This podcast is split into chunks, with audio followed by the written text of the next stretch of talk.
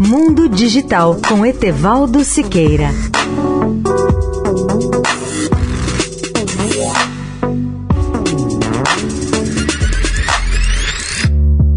Olá, ouvinte da Eldorado.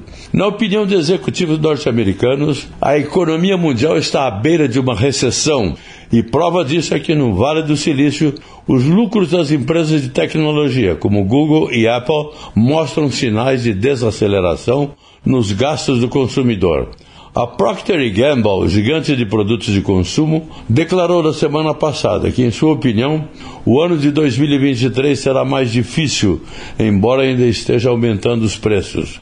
A Mastercard, por sua vez, revelou que os gastos das pessoas mais ricas permanecem estáveis, mas desaceleram entre os clientes de baixa renda.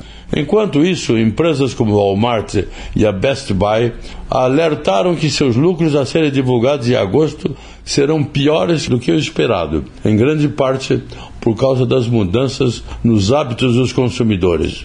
Quatro vezes por ano, as maiores empresas de capital aberto informam quanto dinheiro estão ganhando ou perdendo, além das perspectivas futuras. Esses relatórios funcionam como indicadores de como consumidores estão gastando, uma informação essencial para se prever o desempenho econômico dos Estados Unidos.